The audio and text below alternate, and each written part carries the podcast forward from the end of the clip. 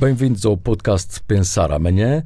Esta semana dedicado a uma crónica uh, Deixem as PMEs crescer, que é um título barra provocação uh, do Nuno Alvim, economista. Nuno, muito obrigado uh, por esta nossa conversa e, e, obviamente, muito obrigado também pela crónica.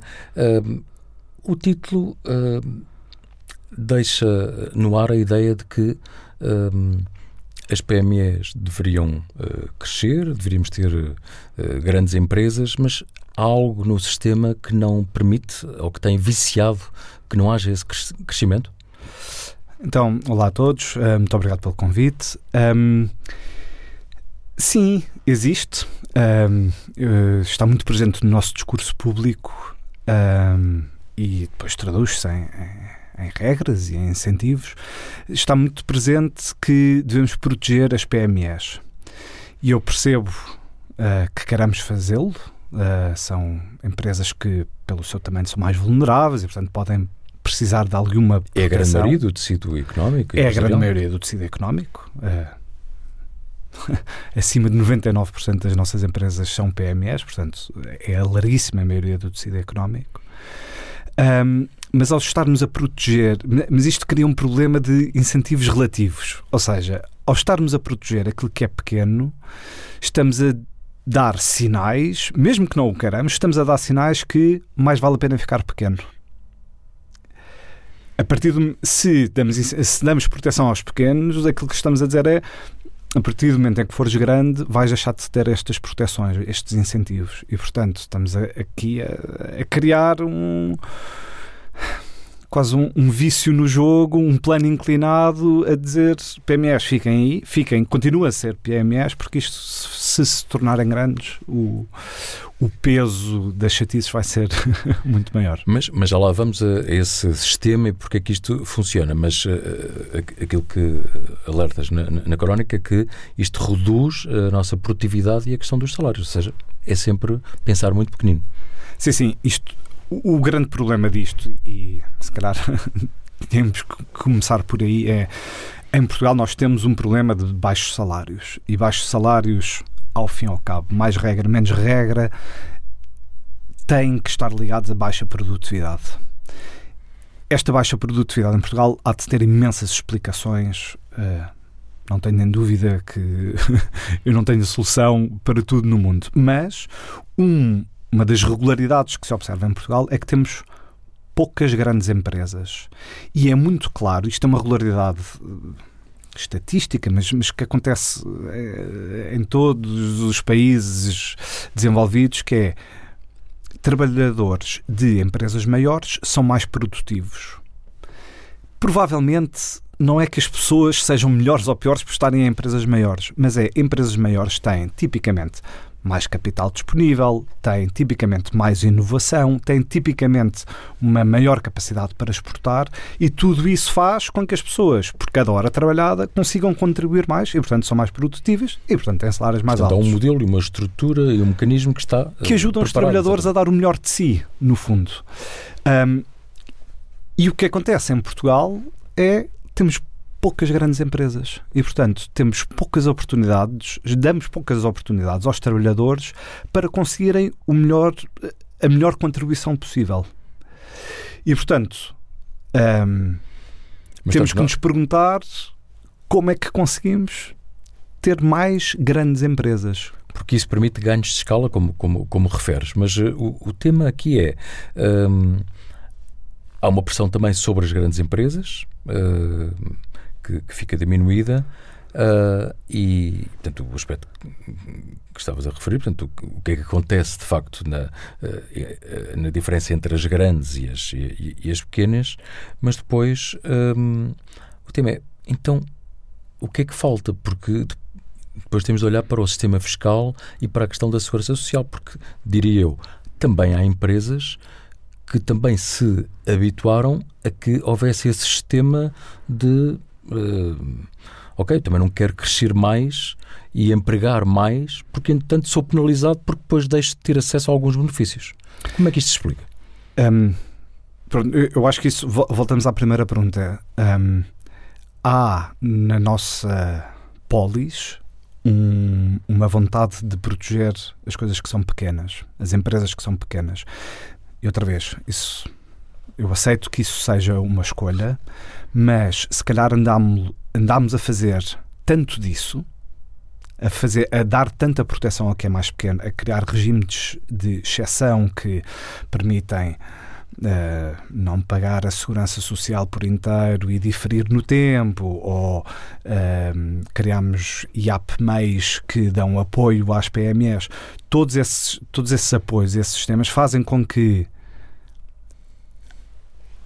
o ganho de tornar-me maior fique reduzido. Porque, claro, eu fico maior e ganho, tenho ganhos de produtividade com isso e ganhos de escala. Mas também perco a proteção. E, portanto, isso tem que ser subtraído. Mas para, Estamos para a diminuir o incentivo a crescer. Quem nos está a ouvir para perceber melhor, uh, nós sabemos que uma. Uh, portanto, há, uma classificação, digamos assim, uma, uma essa pequena empresa até uh, 49 trabalhadores, por exemplo, média até aos 249. Exatamente. Uh, Portanto, e esse é um dos problemas. Quer dizer, uh, eu acho que qualquer métrica que classifique uh, pequenas, médias e grandes empresas vai sempre levar a isto, não é? Seja por trabalhadores ou seja por um, receita, vamos pronto, qualquer sistema de classificação vai criar estes saltos e aqui o importante, mais do que a classificação, é o salto que se dá. Se uma empresa tem 249 trabalhadores, vai ter acesso a apoios de APMEI, a provavelmente linhas de crédito, etc. E tudo isso baixa os seus custos. Se passar a ter 259 trabalhadores, todas essas benesses desaparecem provavelmente o ganho de receita e de escala passando dos 249 para 250 trabalhadores há de ser zero, é uma coisa há de ser muito marginal, mas de facto perdem-se muitos apoios. Eu acho que se olharmos para este caso de Charana percebemos aqui o ponto bem que é para um ganho que é quase zero, vamos perder imensos apoios. Qual é a conclusão? Prefiro não crescer. Prefiro ficar nos 249 trabalhadores. Mas depois é um círculo que há aqui um vício em, em torno dos apoios, porque os apoios duram para sempre. Quer dizer, como é que é sustentável Sim. isso? Sim, aqui uh, eu acho que uh, a maneira, se calhar, de arranjar um, um, um equilíbrio entre as, os diferentes bens, que é proteger o que é pequeno, que eu percebo que seja importante, mas também dar incentivos a crescer, é talvez fosse um, fazer degraus mais pequenos. Ou seja, em vez de passar dos 249 para 250 trabalhadores, ser a proteção às médias empresas que com, desaparece completamente e passas a ser uma grande empresa. E isso traz muitas responsabilidades.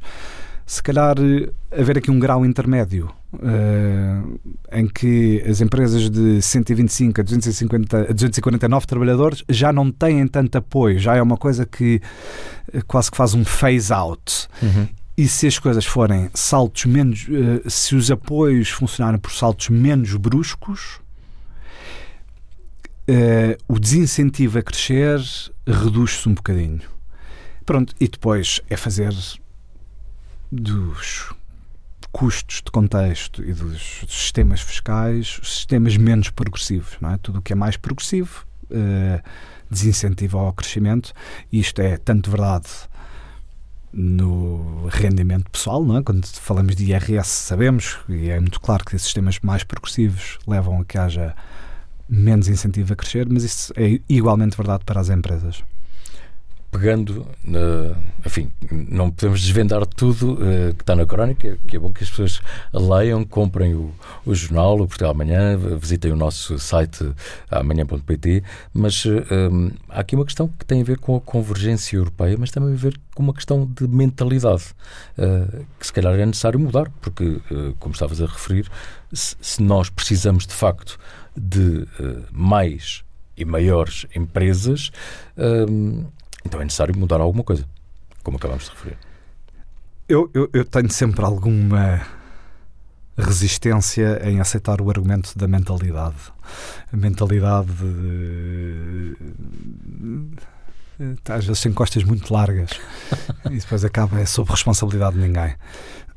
Eu acho que nesta crónica hum, é que o, quase a ideia que eu lanço para a discussão é, é, é sermos um bocadinho mais duros com as, com as médias empresas para ver se elas querem crescer e, e, e tornar-se grandes. E ser um bocadinho mais duros é de facto desprotegê-las um bocadinho mais. Um, e isso é exigente, mas, eh, mas, eh, mas o mundo, para ser competitivo, é, tem que ser exigente. Mas muitas das, das empresas, empresas médias, e que têm uh, crescido e, e, também têm sido muito resilientes, porque, obviamente, uh, enfim, tiveram de lidar e absorver o aumento dos custos da energia, a questão das taxas de juros, portanto, o, o preço do dinheiro, enfim, uma série de, de, de variáveis que, que, que, conhecemos, mas um, um médio empresário que já esteja no limiar uh, de grande, uh, ele neste momento, na verdade, é incentivado ou não pelo Estado português a não ser grande. Pois, se for um, um grande pequenino, há um desincentivo a isso, muito claro. Portanto, uh, depois fazer um salto para ser um grande muito grande, se calhar isto, este problema dilui-se. Mas este, estes casos charneira, de que andam ali à volta dos 250, de facto podem desaparecer. E as estatísticas que nós temos eh, da Europa e da OCDE, etc., é que nós estamos bastante na cauda da proporção de empresas grandes. Há são os suspeitos do costume que estão atrás de nós, que é a Itália e a Grécia todos os outros países têm uma proporção de empresas grandes maior do que a nossa. E isto não é só em termos de número de empresas, mas também em termos de empregados. A população empregada em empresas grandes é baixa em Portugal. E isso diminui salários em Portugal. Um, muitas vezes culpamos os. Uh, há, há, um certo discurso que culpa os empresários pelos baixos salários em Portugal se calhar também há alguma dose disso. Mas é muito claro que há um desincentivo ou temos um incentivo muito forte a não crescer. E isso é uma coisa que não é sacada aos empresários, é sacada à nossa escolha comunitária, que é ter este gosto especial pelos pequenos. Nove, foi um gosto. Aliás, uh, estreaste as, as crónicas e os podcasts na edição uh, número 1 um do, do, do, Portugal Amanhã, uh, que nasceu em meados de setembro e parece que já passou uma eternidade. Portanto, muito obrigado. Gosto muito de ver que estamos a dar a volta. muito obrigado.